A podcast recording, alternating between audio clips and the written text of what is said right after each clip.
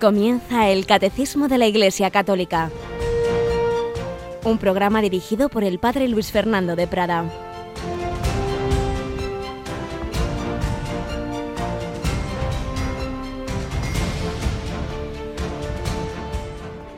Alabados sean Jesús, María y José. Muy buenos días, muy querida familia de Radio María. Tantas y tantas personas que muchas veces voy conociendo de todas las edades, circunstancias, incluso como algún correo que luego veremos, tenemos hermanos que viven en España no católicos, pero que siguen, que siguen este catecismo, que quieren conocer al Señor, que quieren conocer a la Virgen María, que es lo que estamos haciendo en estos últimos días. Y aquí seguimos en Radio María, viviendo en la Iglesia, transmitiendo también la vida de la Iglesia. Tenemos hoy a Rocío García. Buenos días, Rocío. Muy buenos días, Pater. Bueno, pues seguimos con nuestra novena de la gracia desde, desde el castillo de Javier, esta tarde a las 7, ya quedan tres últimos días de novena, ¿verdad? Tres últimos días de novena de la gracia, pero en cambio comenzamos la novena San José. Claro, nuestro Padre San José, que tantas veces le tenemos ahí un poco olvidado en Radio María, fíjate, estamos haciendo los domingos, los siete domingos de San José, ¿verdad? ¿A qué hora los hacemos? Por la mañana después de la misa de las 10. Eso de las once menos cuarto, una cosa así, domingos de San José. Y ahora hemos comenzado la novena a San José porque ya estamos cerquita de su fiesta y ¿a qué hora la hacemos? Pues después de las oraciones de completad después de sobre las 11 menos 10 aproximadamente. En este caso de la noche. Eso es. 11 de menos cuarto de la mañana los domingos, 11 menos cuarto de la noche, todos estos días a diario. Esperamos que San José pues se acuerde de nosotros, nos hecho una manita también en muchos temas que, que falta nos hace. Y de la mano de San José, patrono de la Iglesia, vivimos la vida de la Iglesia. Si estamos con Francisco Javier en Navarra, el sábado nos vamos a otra zona norte, pero a vivir un acontecimiento eclesial importante. Precisamente un discípulo de San Francisco Javier, un navarrico, el padre Juan Carlos Elizalde va a ser consagrado obispo de Vitoria el sábado. Y ahí nos vamos, Paloma Niño y un servidor para Vitoria. ¿Qué te parece? Un buen viaje, hay que abrigarse. Esperemos que no, no caiga nieve y cosas de estas, de, este, de estos tiempos invernales, ¿verdad? Que ahora tenemos la misa. Pues el sábado 12, día mariano, a las 12 del mediodía, va a comenzar esta celebración con, en Vitoria con don Juan Carlos Elizalde Espinal, consagración episcopal y toma de posesión. Así es. Un sacerdote conocí hace tiempo cuando ambos éramos capellanes universitarios, un hombre en contacto pues con todo el pueblo de Dios, muy especialmente con los jóvenes ha estado siempre y que ahora tiene esa no fácil tarea de ser obispo en estos tiempos y le tenemos que acompañar con nuestra oración y toda nuestra ayuda y por supuesto desde Radio María pues ya lo sabe que nos tiene a su servicio como todos los que en la Santa Iglesia pues quieran servirse de estos eh, eh, micrófonos para la tarea de la evangelización en comunión con el Papa, con los obispos, en comunión eclesial. Pues vamos nosotros adelante con María, Madre de la Iglesia, que todos estos días estamos intentando conocer un poquito mejor, gracias a las enseñanzas de los papas y del catecismo de la Iglesia Católica.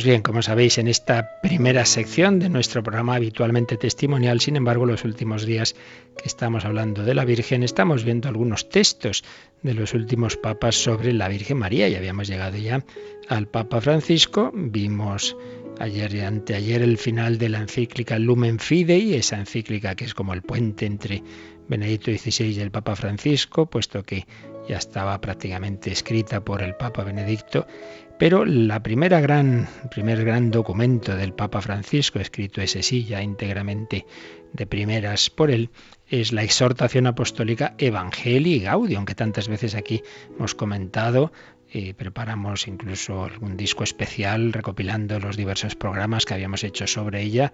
Yo mismo en el programa Vida en Cristo dediqué seis o siete programas a irla explicando y comentando. Pues bien, en la parte final de esta exhortación tenemos este título, María, la Madre de la Evangelización. si es una exhortación apostólica que habla de la evangelización, de la nueva evangelización, pues al final se mira a María, así como la Lumen Fide y nos muestra a María como feliz aquella que ha creído, aquí es la madre de la evangelización. Y decía en esta exhortación apostólica de noviembre de 2013 el Papa Francisco, con el Espíritu Santo, en medio del pueblo está siempre María. Ella reunía a los discípulos para invocarlo y así hizo posible la explosión misionera que se produjo en Pentecostés. Ella es la madre de la iglesia evangelizadora. Y luego pone un titulito el número 285 que es este, el regalo de Jesús a su pueblo. Fijaos, el regalo. ¿Qué regalo? Pues María nos la regaló, porque en la cruz, cuando Cristo sufría en su carne el dramático encuentro entre el pecado del mundo y la misericordia divina, pudo ver a sus pies la consoladora presencia de la Madre y del amigo, de la Madre, la Virgen y del amigo Juan. En ese crucial instante antes de dar por consumada la obra que el Padre le había encargado, Jesús le dijo a María, Mujer, ahí tienes a tu hijo. Y luego le dijo al amigo amado, ahí tienes a tu madre. Estas palabras de Jesús no expresan primeramente una preocupación piadosa hacia su madre, así lo explicamos y recordáis hace pocos días, sino que son más bien una fórmula de revelación que manifiesta el misterio de una especial misión salvífica Jesús nos dejaba a su madre como madre nuestra. Solo después de hacer esto, Jesús pudo sentir que todo está cumplido. Al pie de la cruz, en la hora suprema de la nueva creación, Cristo nos lleva a María. Él nos lleva a ella porque no quiere que caminemos sin una madre. Y el pueblo lee en esa imagen materna todos los misterios del Evangelio. Pues fijaos, aquí hay una, una indicación muy, muy interesante. Siempre decimos a Jesús por María y decimos, bien, María nos lleva a Cristo. Pero fijaos que aquí el Papa decía lo contrario, Cristo nos lleva a María. ¿Y esto? Pues claro que sí, porque es el propio Jesús el que nos dice, ahí tienes a tu madre. Es el propio Jesús el que nos dice, oye, que te la doy por madre, oye, acógela. Por eso la escena terminará diciendo que el discípulo, Juan, como modelo de todo discípulo cristiano, la acogió entre sus cosas, mejor que la traducción de la llevó a su casa, la acogió entre sus cosas. Es Cristo quien nos lleva a María. Quedémonos con esta frase que no es novedosa, porque ya hace muchos años en otro gran documento pontificio, la encíclica Aurietis Aquas del Papa Pío XII sobre el corazón de Jesús, pues también terminaba diciendo esa encíclica mm, que después de haber hablado del corazón de Jesús, pues nos dirigíamos a la Virgen María y venía a decir algo parecido, que es el propio Jesús, el corazón de Cristo, el que nos lleva al corazón de María, el que nos la muestra. Ahí tienes a tu madre. Cristo nos lleva a la Virgen María, porque no quiere que caminemos sin una madre.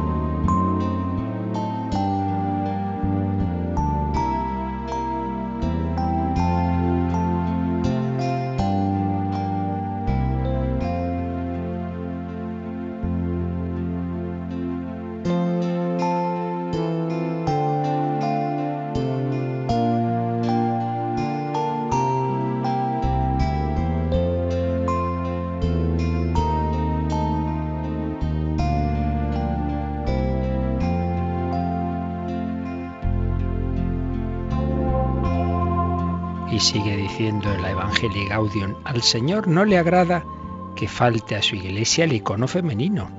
Ella, que lo engendró con tanta fe, también acompaña al resto de sus hijos, los que guardan los mandamientos de Dios y mantienen el testimonio de Jesús. Es una cita de Apocalipsis 12-17 que ya vimos también. La íntima conexión entre María, la Iglesia y cada fiel en cuanto que de diversas maneras engendran a Cristo, ha sido bellamente expresada por el beato Isaac de Estella, que escribía así. En las escrituras divinamente inspiradas, lo que se entiende en general de la Iglesia Virgen y Madre, se entiende en particular de la Virgen María. También se puede decir que cada alma fiel es esposa del Verbo de Dios, madre de Cristo, hija y hermana, virgen y madre fecunda. Cristo permaneció nueve meses en el seno de María. Permanecerá en el tabernáculo de la fe de la Iglesia hasta la consumación de los siglos y en el conocimiento y el amor del alma fiel por los siglos de los siglos. Y en el número 286 venía una expresión preciosa, de esas que también debemos apuntar en un cuadernito de, de, citas profundas y bellas de la Iglesia. Dice así, María es la que sabe transformar una cueva de animales en la casa de Jesús con unos pobres pañales y una montaña de ternura. Fijaos, María es la que sabe transformar una cueva de animales en la casa de Jesús con unos pobres pañales y una montaña de ternura. No importa la pobreza, si hay amor, si hay ternura. Ella es la esclavita del Padre que se estremece en la alabanza. Ella es la amiga siempre atenta para que no falte el vino en nuestras vidas. Ella es la del corazón abierto por la espada, que comprende todas las penas. Como madre de todos es signo de esperanza para los pueblos que sufren dolores de parto hasta que brote la justicia. Ella es la misionera que se acerca a nosotros para acompañarnos por la vida, abriendo los corazones a la fe con su cariño materno. Como una verdadera madre, ella camina con nosotros, lucha con nosotros y derrama incesantemente la ternura del amor de Dios. Pues se lo pedimos a María que nos ayude hoy y siempre a caminar así, sabiendo que no estamos solos, sabiendo que estamos siempre acompañados por su presencia materna.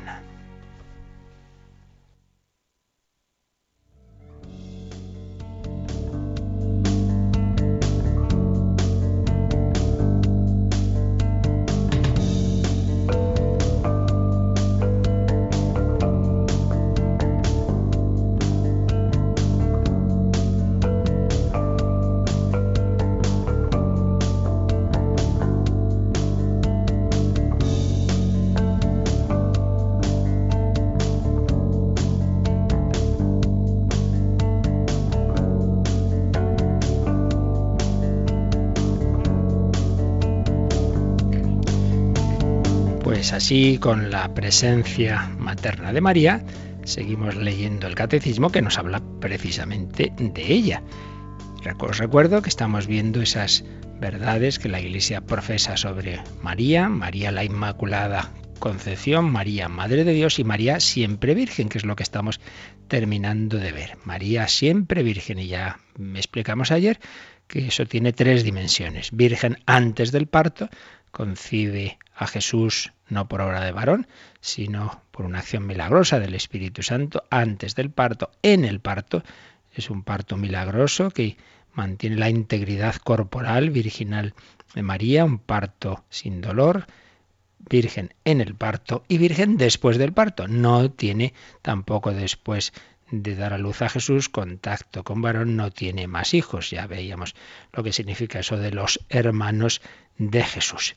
Pero ahora el catecismo, después ya de dejar claro este dogma y lo que implica, nos va a profundizar, vamos a profundizar en varios números en, digamos, su significado espiritual y en cómo María, Madre Virginal, es nuestra Madre, eh, aunque este punto pues sería esa quinta verdad de la que hablábamos, que en realidad está desarrollada en otra parte del catecismo, pero aquí se va a anticipar, se va a anticipar porque tiene que ver con lo que estamos viendo, de que María es madre de Jesús, madre virginal, ¿eso tiene que ver con nosotros? Pues vamos a ver que sí.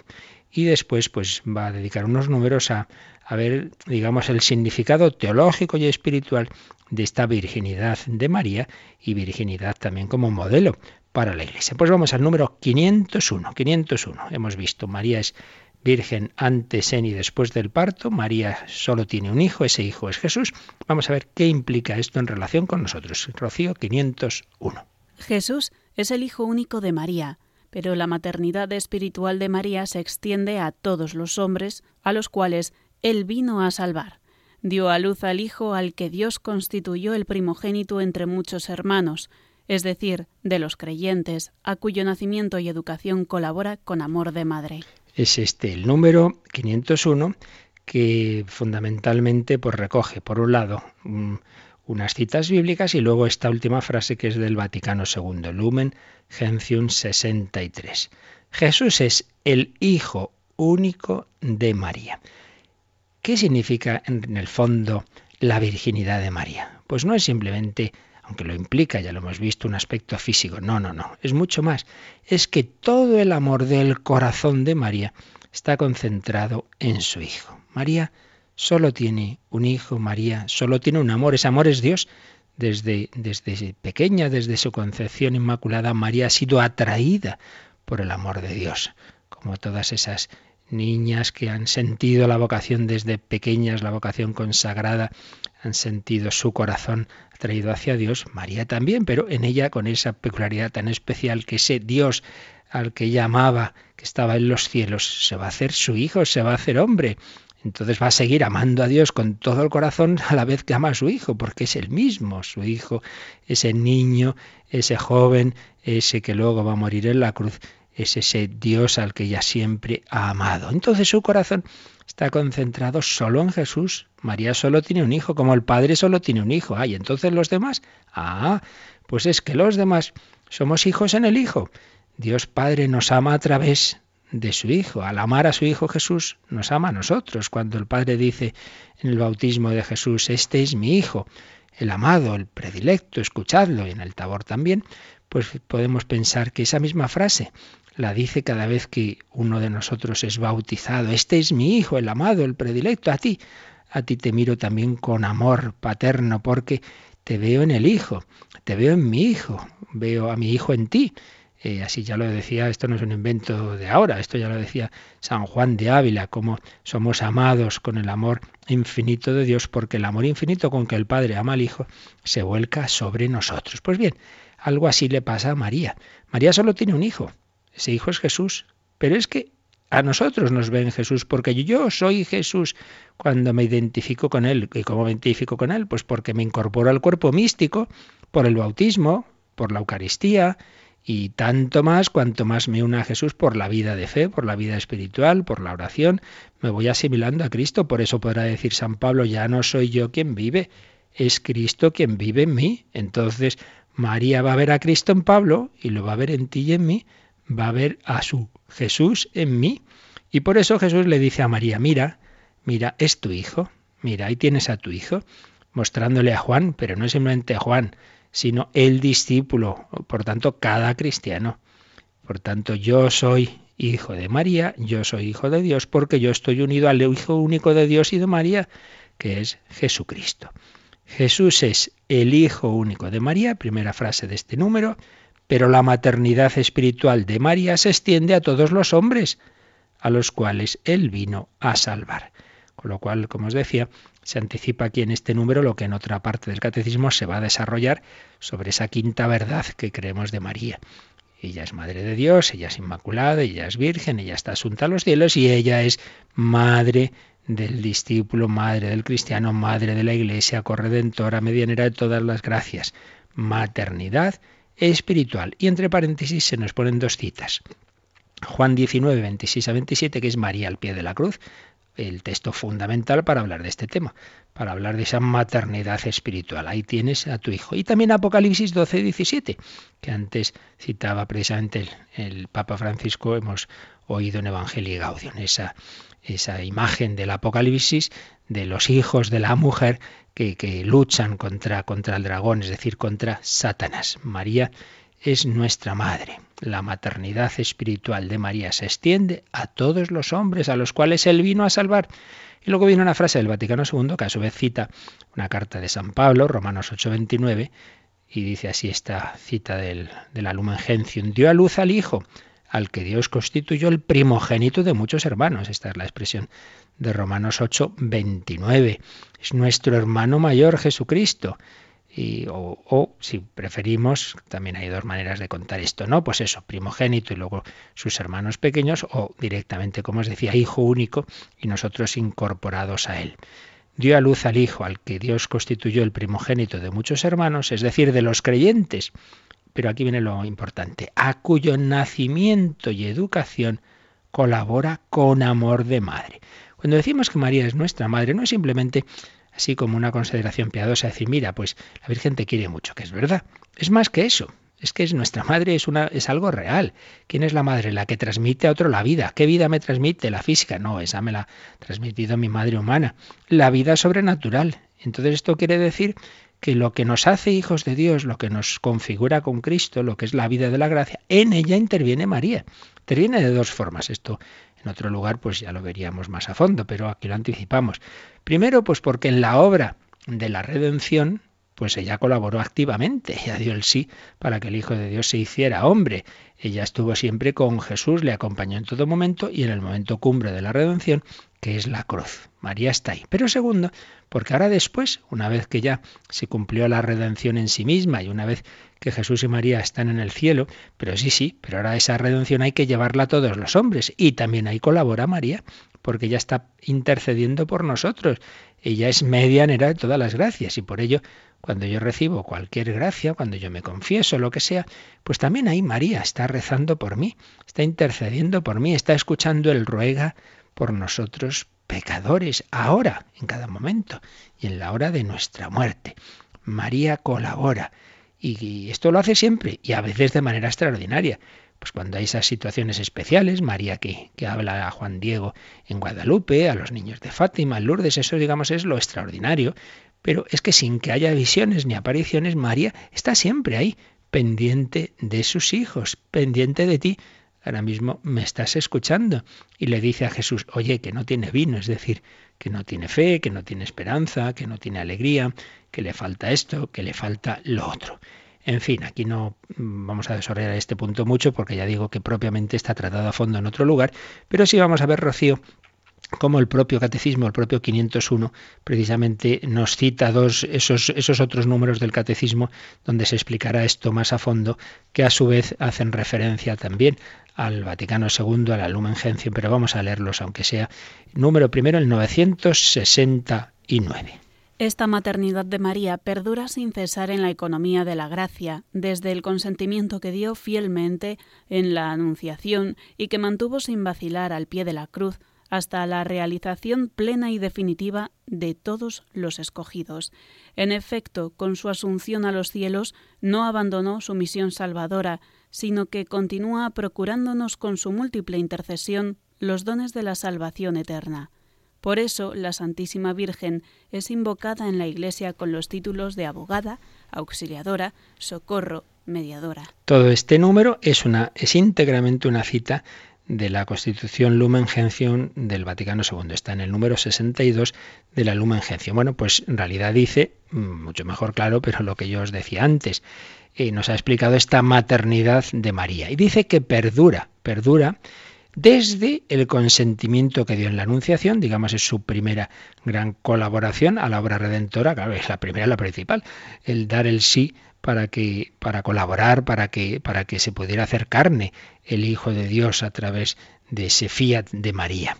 Perdura desde ese consentimiento un sí que dice mantuvo sin vacilar al pie de la cruz. María dice sí a Dios cuando todo es bonito y cuando Jesús es famoso y cuando convierte el agua en vino, pero también lo dice cuando le quieren apedrear, cuando le quieren despeñar en Nazaret y cuando está agonizando en la cruz. Entonces, por un lado, en la vida de Jesús, mantuvo el sí. Pero dice también ahora, dice, esto es muy bonito, que con su asunción a los cielos, estando ya María en el cielo en cuerpo y alma, no ha abandonado esa misión que le ha encargado Jesús de colaborar a nuestra salvación, no, no, sino que continúa procurándonos los dones de la salvación eterna. Uy, pero es entonces que es María la que nos salva. No, eh, continúa procurándolos con su múltiple intercesión. Quien nos salva es Jesús. Bueno, pues es lo que vimos en la escena de Caná. ¿Quién convierte el agua en vino? María, no, Jesús. ¿Pero por qué lo hace? Pues porque se lo pide María. Dios lo ha hecho así, podía haberlo hecho de otra forma, pero ha querido hacerlo así. Ha querido eh, que en su actuación haya una, una, una mediación de María, haya una colaboración de María, una mediación, una intercesión.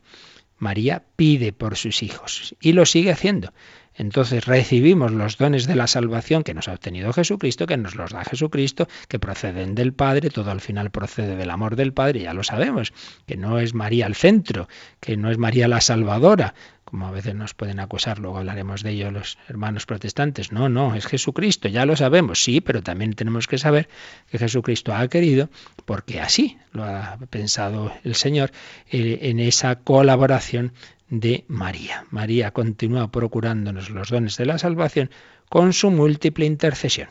Y la última frase que recoge este número 969 de la Lumen Gentium son algunos títulos de María. Por eso la Santísima Virgen es invocada en la Iglesia con los títulos de abogada, auxiliadora, socorro y mediadora. Por eso os decía que esa quinta verdad sobre María pues tiene muchas formas de ser expresada, muchos matices y muchos títulos. Y podríamos añadir muchos más, ¿verdad? Tantas devociones, tantas advocaciones de María, pues, pues yo que sé, Nuestra Señora de los Desamparados, por, por ejemplo, ¿no? Pues que, hacen alusión a, esa, a ese cuidado que María tiene de nosotros. Abogada. El abogado es el que defiende a uno. Eh, esto, si recordáis, sabéis que hemos ido poniendo también en, torno al catecismo magníficas conferencias que profundizan en lo que aquí hemos explicado y entre ellas las lecciones de Mariología del Padre Cándido Pozo que si no las habéis oído os aconsejo que las pidáis, el CD que las tiene, 10 lecciones de Mariología.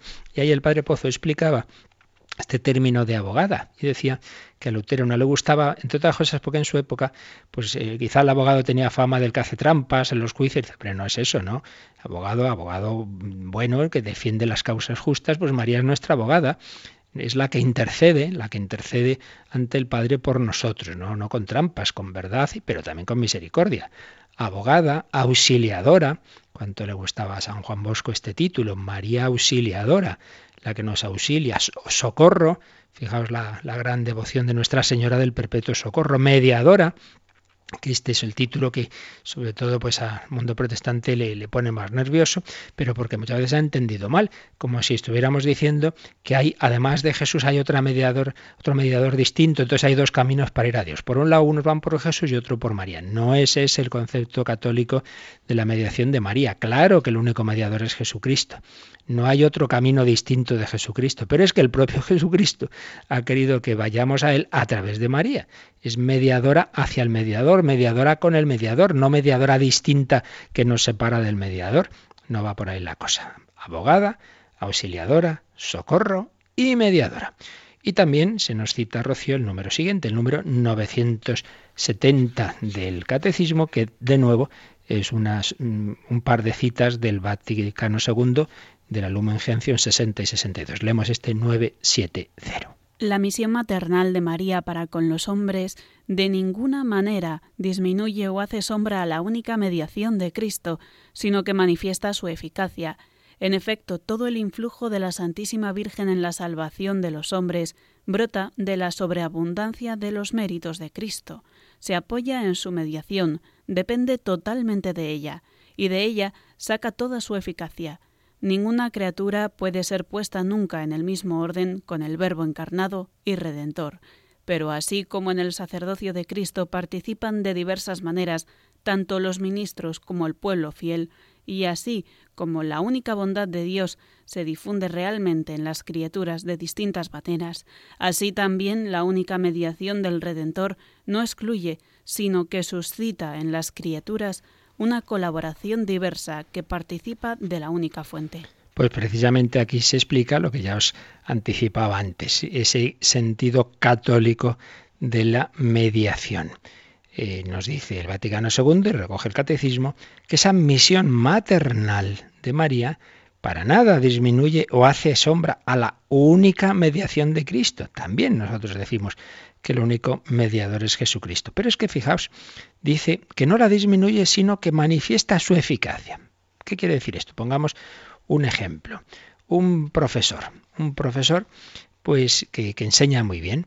Bueno, pues enseña también que es capaz de hacer que alumnos suyos enseñan a sus compañeros, porque les enseña también a ser buenos profesores, a ser buenos pedagogos, y entonces les encarga de decir, mira, vamos a hacer varios grupos de trabajo y ponen cada grupo de trabajo a un alumno pues que ve que ha cogido mejor las cosas y tú vas a ayudar a tus compañeros. Entonces, qué buen profesor que hace que que, que, sean capaces también de ser profesores sus alumnos. Bueno, pues algo así. La mediación de Cristo es el único mediador pero precisamente esa mediación y esa acción de Cristo hace capaz que una criatura humana, que es criatura, que no es Dios, que ya lo sabemos, que es María, pues sea mediadora, que reciba de él esa capacidad de mediación. Por tanto, esa mediación de María no disminuye, no hace sombra a la única mediación de Cristo, sino que manifiesta su eficacia. Es todo lo contrario. Pues también, pues los, los, padres que educan bien, pues no deben dar todo hecho a sus hijos, deben suscitar en ellos su colaboración, pues Jesucristo ha suscitado la colaboración de la Virgen María. Y sigue diciendo la Lumen Gentium que todo ese influjo de María en la salvación de los hombres brota de la sobreabundancia de los méritos de Cristo. Todo viene de Jesucristo. Se apoya en su mediación, depende totalmente de ella, de ella saca toda su eficacia. No es que María tenga por ahí un recurso aparte de...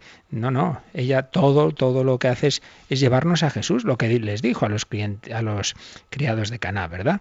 Haced lo que Él os diga. Y insiste la Lumen en el 62 que ninguna criatura puede ser nunca puesta en el mismo orden que el Verbo encarnado y redentor. Si alguna vez alguien ha puesto a María como si fuera diosa, pues muy mal, evidentemente. Eso para nada es el sentido católico, ya lo sabemos que no. Por eso a veces hay esas caricaturas, ¿no? Los, a veces desde algunos sectores del mundo protestante, no, es que los católicos tienen a María de más importancia que a Cristo. Pues no, en absoluto, y si alguno lo hace, pues, pues un error como, como tantos que, que, puede haber, pero eso no es lo que enseña la Iglesia. Y nos pone también este ejemplo, el, la Lumen Gentium. Hay un único sacerdote, que es Jesucristo. Sí, pero ese sacerdocio de Cristo es participado de distinta manera por los ministros, nosotros los presbíteros y el pueblo creyente. Todos de alguna manera somos sacerdotes y de una manera especial los ordenados para ese ministerio, sabiendo que el único sacerdote es Cristo, pero volvemos a lo mismo. El profesor suscita profesores, el único sacerdote suscita la colaboración de diversos sacerdotes. También sabemos que en el fondo solo Dios es bueno, lo dijo Jesús al joven rico, sí, pero esa bondad de Dios se difunde en las criaturas. Entonces también podemos decir que esta persona qué buena es. ¿Qué pasa? ¿Que porque este sea bueno yo estoy negando la bondad de Dios? No, ya sabemos que todo procede de Dios. Pero esa bondad de Dios se distribuye, se reparte. Pues análogamente, el único mediador, esa mediación del Redentor, no excluye, sino que suscita una colaboración que procede todo de la única fuente.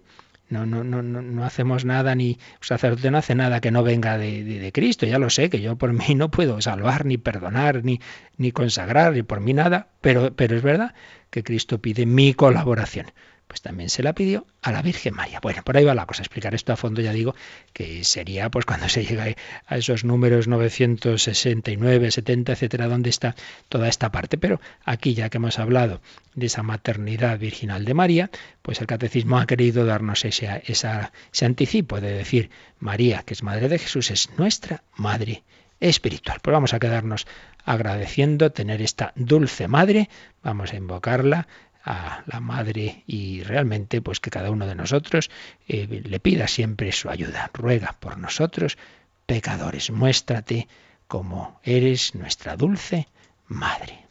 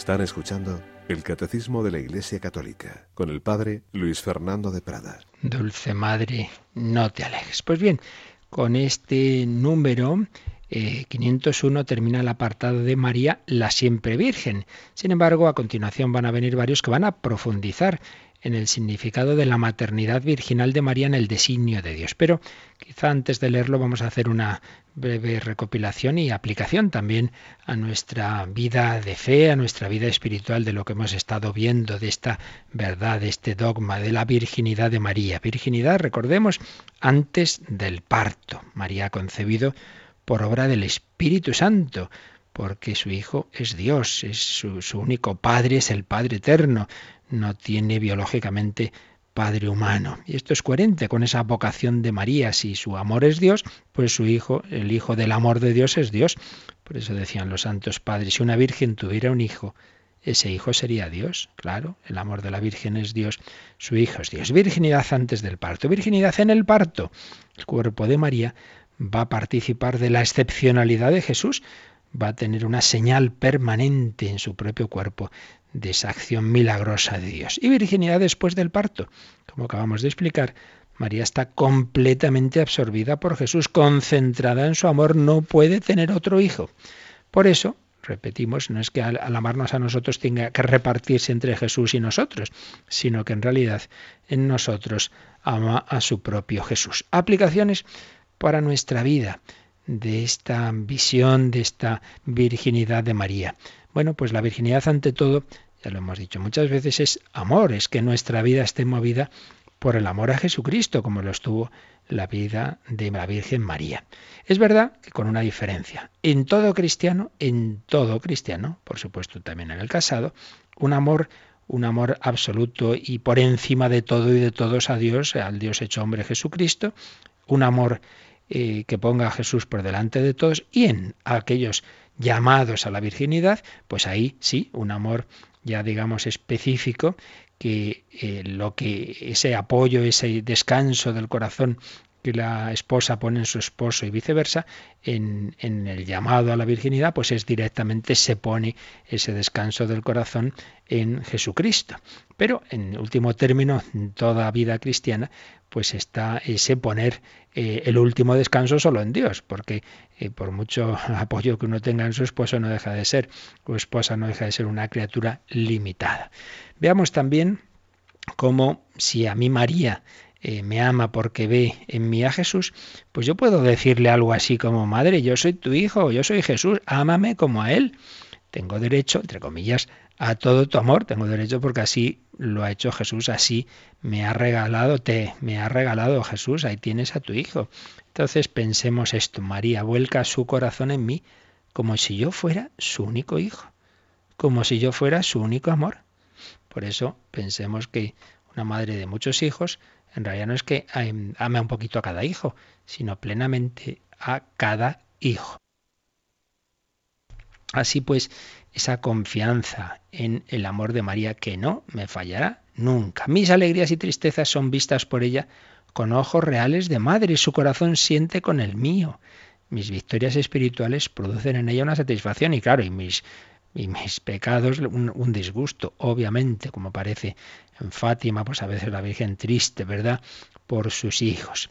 ¿Qué más implicaciones tiene esto? Bueno, pues que aprendamos de María a amar, a amar a los demás con ese corazón oblativo, darse, darse, la caridad, amar a Jesús en todos, ver a Jesús en todos, darse, no por ser atraídos o atrapados por las cosas o personas. Amo a este, claro, amo a este porque me siento bien con este, porque está, es muy simpática, entonces me apetece estar con ella. Bueno, mm, claro, normal, natural, pero no sobrenatural. Tenemos que amar por puro don, como Dios nos ama. Dios nos ama aunque no le, aunque no le seamos atractivos, aunque seamos pecadores. Un amor universal, un amor abierto a todos. Aquello que decía el venerable José Rivera en proceso de canonización, de que cuando uno pues está muy unido a Dios, está a gusto con todos sin necesitar de nadie, sin necesitar de nadie. Vemos también aquí, obviamente, las implicaciones para la virtud de la castidad. Hay un plan de Dios sobre el cuerpo. El cuerpo también participa de la gracia. Cristo Virgen, Hijo de María Virgen, nos hará eternamente vírgenes. Y esto se anticipa aquí con la castidad que recibimos participada de Cristo y de María. Por ello, pues usemos bien nuestro cuerpo y recordemos, pues entre otras muchas palabras de la Escritura, por ejemplo, estas dos de San Pablo, 1 Corintios 6, 19, 20, ¿no sabéis que vuestro cuerpo es santuario del Espíritu Santo, que está en vosotros y habéis recibido de Dios, y que no os pertenecéis? Habéis sido bien comprados. Glorificad, por tanto, a Dios en vuestro cuerpo. O en 1 Tesalonicenses 4, 3, que cada uno de vosotros sepa poseer su cuerpo con santidad y honor, y no dominado por la pasión como hacen los gentiles que no conocen a Dios. Así pues, pensemos esto siempre, cualquier verdad que nos enseña la fe, y aquí estamos viendo esta virginidad de María, tiene implicaciones para nuestra vida espiritual, para nuestra acción moral. No son verdades así abstractas que andan por el cielo, no, no, no.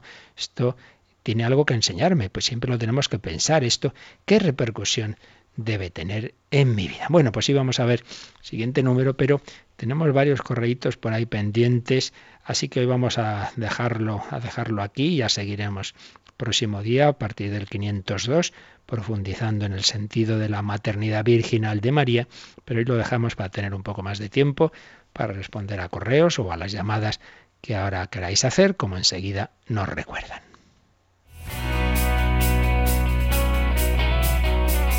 Participa en el programa con tus preguntas y dudas.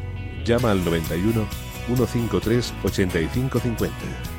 También puedes hacerlo escribiendo al mail catecismo arroba radiomaria.es. Catecismo arroba radiomaria.es.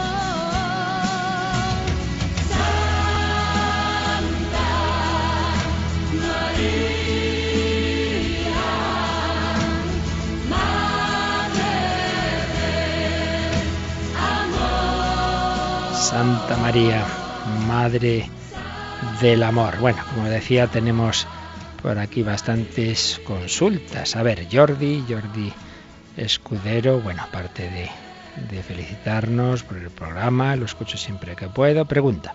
En el relato de las bodas de Caná, cuando su madre le indica que no tenían vino, él responde que no había llegado su hora. ¿Qué significado tienen estas palabras de Jesús? Bueno, primero eh, te comento, Jordi, que este texto lo comentamos prácticamente todo un programa, el 18 de febrero. Por lo tanto, si quieres eh, profundizar y, escuchar lo que explicamos con detalle y con calma, te puedes bajar el podcast de, de, ese programa, 18 de febrero, y ahí lo puedes escuchar. Aprovecho para recordar a nuestros oyentes que hay esas dos formas de volver a escuchar un programa de Radio María. Uno, buscarlo en el podcast, en la página web www.radiomaria.es y entonces buscar el programa en concreto y la fecha, en este caso 18 de febrero. Pero evidentemente te respondo ahora lo esencial. Cuando Jesús le dice, no ha llegado mi hora, eh, el Evangelio de San Juan habla mucho de la hora de Jesús. ¿Qué es la hora de Jesús? El momento cumbre de la redención, es decir, la pasión, muerte y resurrección. Entonces ahí María va a tener un papel fundamental, como hemos estado viendo hoy precisamente. María al pie de la cruz. Ahí sí, pero en la vida pública el designio de Dios era que María quedara como como escondida, como en un segundo lugar. Entonces le dice, oye, oye, que todavía no ha llegado esa hora en que tú tienes que estar ahí conmigo colaborando, entonces no, te precipites, que no ha llegado la hora. Y la Virgen dice, vale, vale, muy bien, pero, pero no tienen vino, ¿verdad? Así que, bueno, por ahí va la cosa. Y luego pregunta sobre el ayuno durante la cuaresma. Eh, en ocasiones he escuchado sugerencias de ayuno distintas al habitual. ¿Sería válido ayunar de una lectura, si eres un ávido lector, o incluso trabajar un poco menos si uno disfruta con el trabajo. No sé si es correcto o me estoy haciendo un poco de lío con esto. Bueno, por supuesto, esto que hemos dicho varias veces, que, que la penitencia, el sacrificio, el ayuno, pues claro que sí, está muy bien de cualquier cosa que uno se sacrifique, por ejemplo, de televisión, muy aconsejable ayunar, ¿verdad? Hombre, eso del trabajo ya, ya es más discutible. Es verdad que hay gente adicta al trabajo, ¿no? Y a lo mejor, claro que sí, si, si ya es en un plan mal y quita tiempo de la familia o, o de la oración, pues también. Pero en fin, eso de ayunar el trabajo quizá yo empezaría por ayunar de otras cosas. Ahora bien, todo esto de saber ayunar de algo, bueno, no quita que también haya un ayuno físico que está en toda la tradición, no solo del cristianismo y judaísmo, sino de otras religiones. Y que en el caso de la Iglesia Católica, la verdad es que ha quedado reducido al mínimo, ¿no? Porque, bueno, miércoles de ceniza y viernes santo, digamos como ley, ¿no? Pues al menos eso. Entonces, eso hay que mantenerlo. Que además se ayune de otras cosas, por supuesto, está estupendísimamente bien. Y de hecho, pues en los documentos sobre la penitencia se, se, habla de, de, otras formas, de distintas formas de, de, sacrificio, por lo tanto me parece estupendo. Bien, antes de seguir con más correos, mm, Rocío, ¿tenemos alguna, alguna llamada? Sí, ha llamado Santos de Madrid. Nos contaba que hay una catequista que ha conocido que niega la presencia real de Cristo en la Eucaristía, con su cuerpo, con su sangre, su alma y su divinidad. Ella dice que está en esencia, pero que no puede estar con su cuerpo en la Eucaristía, porque sería canibalismo, sino que Cristo habló de ello como en una parábola. Él dice que no es bueno que esta chica siga siendo catequista y se pregunta si debe persuadirla de que deje de dar catequesis hasta que se convenza de que Cristo está realmente en la Sagrada Hostia. Bueno, vamos a ver. Eh, claro, aquí hay dos cuestiones. Una, el, fondo de la cuestión. Claro, yo siempre que me dicen, a ah, este dice no sé qué, bueno, yo respondo a lo que dicen que dice. Claro, tampoco he hablado yo con esa chica para saber exactamente qué quiere decir, ¿no? Pero bueno, tal como nos lo cuenta nuestro comunicante, ciertamente hay esta chica se hace un lío. Y además es curioso que la objeción que dice de que sería canibalismo es curioso, que es lo que vienen a decir los judíos en el capítulo 6 de San Juan. ¿Cómo puede éste darnos a comer su carne? O sea que la cosa ya es bastante vieja, tiene 20 siglos. La cosa suele ocurrir, ¿no? Los errores se repiten, se repiten siempre. Ahora, yo también puedo entender que si lo se entendiera como si Jesús en su vida terrena en su vida terrena, con un cuerpo en, su situación terrena, dijera hay que comerlo ahora, ahí sí que entendemos que eso resulta chocante. Pero claro, no hay que olvidar de que el cuerpo de Cristo está glorificado, está glorioso, no está sujeto a las condiciones espaciotemporales. Entonces, a lo mejor quiere esto decir esta chica, o, por ahí se la podría entender bien, que no es lo mismo que si tú ahora coges un cuerpo humano en vida, y porque eso sí que es, dice, eso sería canibalismo. No es lo mismo, claro que no, porque el cuerpo de Cristo está glorioso, está en una situación distinta. Ahora bien, dicho esto, ¿Es verdaderamente un cuerpo, sangre, humanidad? Por supuesto que sí, es la fe de la Iglesia permanente, pero vamos, desde el primer momento, desde los Evangelios hasta, hasta los últimos documentos de los papas, pasando por el Concilio de Trento, donde dice esa expresión, ¿no? Cuerpo, sangre, alma y divinidad. Bien, ese es la, el fondo de la cuestión. Que sí, que hay una presencia real y sustancial y corporal de Jesucristo, pero también tengamos en cuenta esto, ¿eh? que es un cuerpo glorificado, no es en el estado de un cuerpo de ahora. Segunda parte, entonces tengo que convencerla que no sea catequista, hombre, pues hay que hablar con ella y decir, mira, un catequista lo que transmite no son sus opiniones, sino la fe de la Iglesia. Entonces, lo entiendas o no, tú transmites la fe de la Iglesia. Y si no estás de acuerdo con eso, hija, pues no está bien, en efecto. Es como si yo soy, estoy en un concesionario de, la SEAT y llega uno y dice, yo le aconsejo a usted un Volkswagen. Digo, hombre, pues marche usted de aquí, ¿no? Esto no es serio. Pero en fin, ya las concreciones, eso habría que conocer más, más a, la, persona en concreto, ¿no? Y, para ver, aparte que eso se supone que más bien habría que decirse al párroco y el párroco a ver qué es lo que, qué es lo que decide. Muy bien. Pues a ver, otro correito. Tenemos de Camelia, que mm, me dice, soy rumana, ortodoxa, pero como llevo años escuchando esa emisora y gracias a vosotros, mis mellizos cumplen en mayo dos años. No sé qué querrá decir con esto, quizá que, que no estaba abierta la vida y que gracias a Radio María pues lo hizo, no lo sé, pero la pregunta es, ¿es pecado confesarme y luego comulgar en la Iglesia Católica ya que nunca he comulgado? Bueno, esto pasa bastante, que hay ortodoxos, sobre todo romanos en efecto, que están en España, se acercan a la Iglesia Católica, les gusta, dicen, ¿y yo no puedo? Bueno, por supuesto, asistir a misa, por supuesto que sí. Comulgar, propiamente, propiamente comulgar, uno solo puede comulgar si, está en comunión, y, de ahí viene también la palabra, con, con una iglesia. Es decir, para comulgar en la Iglesia Católica tienes que ser católico. Entonces, lo normal sería que si tú dices, oiga, pues yo mi fe cristiana, que es casi la misma eh, en, la iglesia ortodoxa, en la iglesia católica, pues yo quiero vivir en la iglesia católica, bueno, pues entonces pide la admisión en la iglesia católica. Eso sería lo suyo. Eh, es verdad que excepcionalmente, si uno también le puede pasar a un católico que está en un país eh, ortodoxo, no encuentra una iglesia católica por ningún lado, quiere ir a misa el domingo, ah, pues hay una misa aquí ortodoxa, bien, excepcionalmente puede comulgar pues, si no encuentra la posibilidad de ir a una católica. Y lo mismo podemos decir de un rubano, pero no es lo normal. Lo suyo sería que, que, dijera, bueno, pues hablar con el párroco decir, mire, yo quisiera ser admitida en la Iglesia Católica, conozco casos y se puede hacer, claro que sí, pero además es, ya digo, son tantísimas las, las, la sintonía que hay entre, entre las dos iglesias que realmente no es algo problemático. Pues por ahí va la cosa, Camelia. Muchas gracias, nos alegra de que nos escuches y felicidades por esos dos mellizos que, que van a cumplir esos dos años. Y luego teníamos otro correo de, Isabel que me preguntaba eh, si dice si los protestantes si, es importante para ellos negar la virginidad de María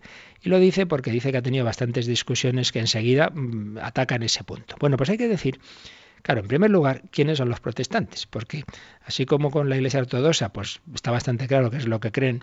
Claro, es que protestantes hay treinta y tantos mil grupos treinta y tantos mil se han ido dividiendo, porque claro, el problema de, de, lo que plantea Lutero, del libre examen, es que al final cada uno es su propio papa. Entonces, cada uno dice, ah, no, pues para mí significa esto, para mí lo otro. Empecé a Lutero, Calvino, Zwinglio, tal, y al cabo de los siglos, pues son treinta y tantos mil grupos, cada uno con una teoría. Entonces, pues unos te dirán una cosa, otros te dirán otra.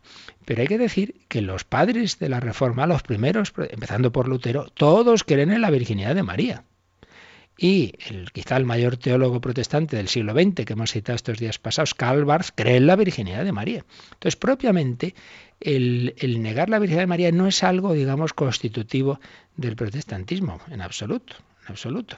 ¿Qué es lo que sí eh, respecto a la Virgen, que en lo que hay una gran diferencia entre católicos y protestantes.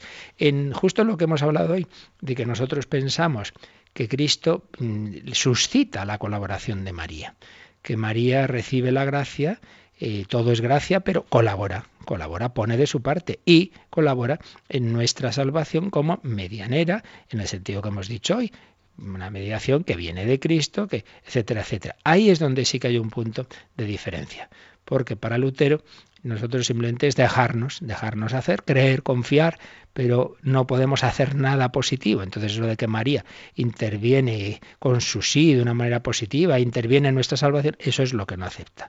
Y entonces eso la repercusión es que él sí proponía un culto de alabanza a María, alabemos a María porque Dios la llenó de gracia, pero en cambio quita el culto de intercesión y dice, no, no, que es eso de ruega por nosotros pecadores.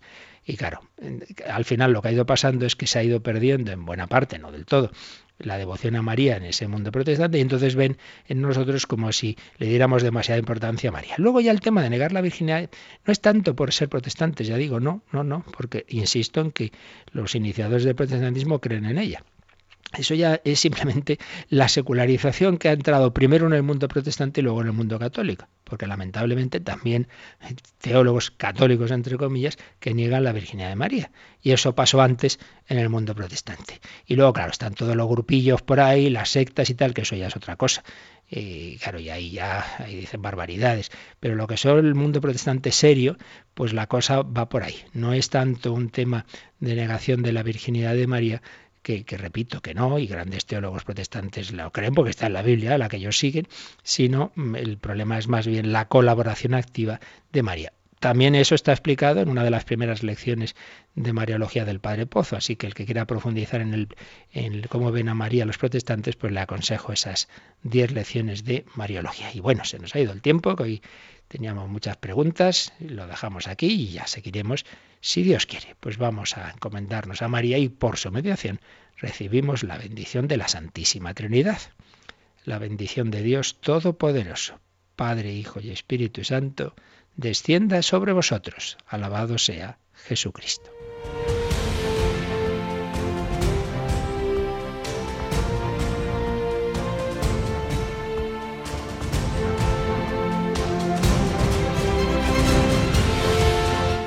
Han escuchado en Radio María el Catecismo de la Iglesia Católica,